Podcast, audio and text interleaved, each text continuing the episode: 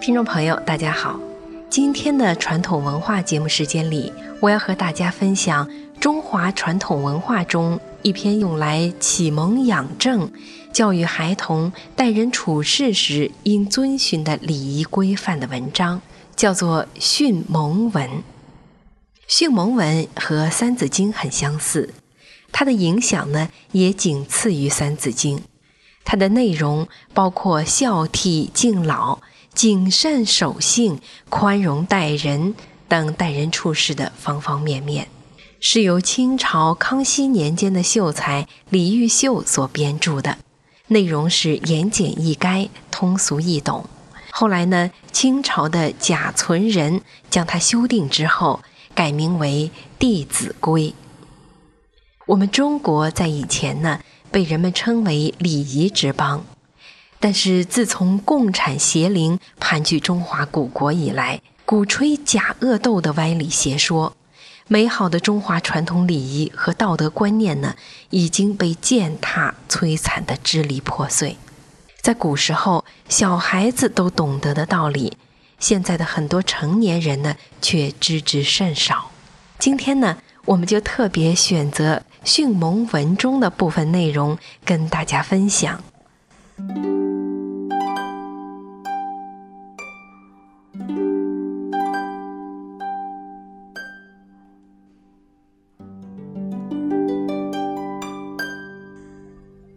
我们先来看这一段，这一段呢是教导人们说话时要遵守的一些道德规范。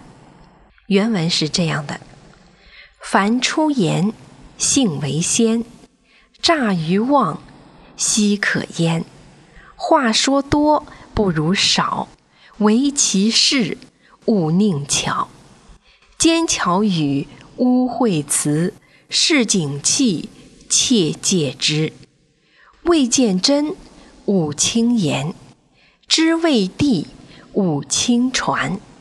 这段话的意思呢是说，凡是说话的时候呢，要以诚实守信为本，一定要遵守承诺。欺骗不实的话呢，一定不能说；无聊无用的话呢，也是少说为好。特别是花言巧语、机巧伪诈的话，更是不能说。奸猾伪诈的话，污秽肮脏的词，这些市井的歪邪之气，切莫沾染。没有亲眼见到的事，不要随便到处去对人说；自己不清楚、没弄明白的事，就不要到处去传播。好，我们再看下一段：见人善，即思齐；纵去远，以见机；见人恶。即内省，有则改，无加警。唯德学，唯才艺，不如人，当自立。若衣服，若饮食，不如人，勿生戚。这一段的意思是说，见到他人有优点，自己应该立刻想到去学习，即使相差很远，也要不断的努力。见到他人有过错，应立刻反省自身。如果有过的话呢，马上改正；如果没有过呢，也要加以警示。只有当自己的德行、学问和才艺方面不如人的时候呢，才应该刻苦自立。如果是衣服穿戴或者是饮食方面不如人呢，那就不必忧愁了。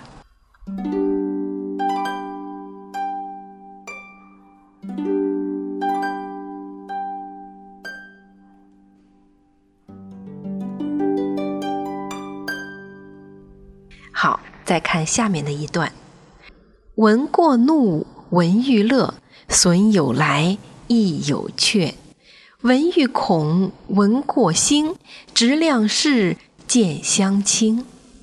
无心非，名为错；有心非，名为恶。过能改，归于无；唐掩饰，增一孤。这段话的意思是说。如果听到别人指出自己的过失，就要发怒生气；听到别人说自己好，就高兴。这样呢，对自己不利的朋友就会来到，而真正的良朋益友呢，就会离自己越来越疏远。只有听到别人说自己好话的时候感到惶恐，听到别人指出自己过失的时候感到欣慰高兴，这样正直诚实的人呢，才会和自己亲近。一个人无心的过失啊，是称作错；如果是明知故犯，那就不叫错，那就叫恶了。知错能改，那么过错就会越来越少；如果知错不改，反而去加以修饰掩盖，那就是错上加错。好，下面还有一段：凡是人皆须爱，天同覆，地同载。行高者名自高，人所重非貌高；财大者望自大，人所服非言大。己有能，勿自私。人所能，勿轻訾。这段话的意思是说，对谁都要好，因为人呢，同样都是天地所养育的。德行高的人，他的名望自然就高，人们敬重的是他的德行，而不是他的外貌。才能卓著的人，他的声望自然会大，人们佩服的是他的才能，而不是因为他自夸。自己有能力的时候，不要自私，舍不得付出；他人有能力的时候呢，不要去嫉妒和诽谤。下面我们再来看一段：人有短，切莫揭；人有私，切莫说。道人善，即是善；人知之，欲思勉。扬人恶，即是恶；急之胜，或且作。善相劝，德皆见；过不归，道两亏。这一段的意思是说呢，他人有短处啊，切莫去揭穿；他人有隐私呢，切莫到处去宣扬。赞美他人的善行就是行善，这个人知道之后呢，会越来越勉励自己行善；而宣扬他人的过错呢，就是做坏事。如果指责他人太过分呢，还会招来祸患。人与人之间应当互相劝善，共同建树美好的德行。如果见到对方的过失不能劝善，那么两人的德行都会有亏缺。好，下面还有一段：凡取雨，贵分晓；雨宜多。取以少，将家人先问己，己不欲，勿速己。恩欲报，怨欲忘，报怨短，报恩长。这段话的意思是说，凡牵涉到利益获取和给予的事情，一定要分辨清楚。给予他人的应当多，自己获取的应当少。凡想要施加于他人的事物呢，先要问一下自己，如果自己都不愿意要，那就赶快停止。受别人恩惠的时候，自己要想着报答；与他人有怨恨的时候，应该学会忘掉。怨恨不平的事情呢，不要记得太久；而他人的恩惠呢，应该永远记得报答。好了，听众朋友。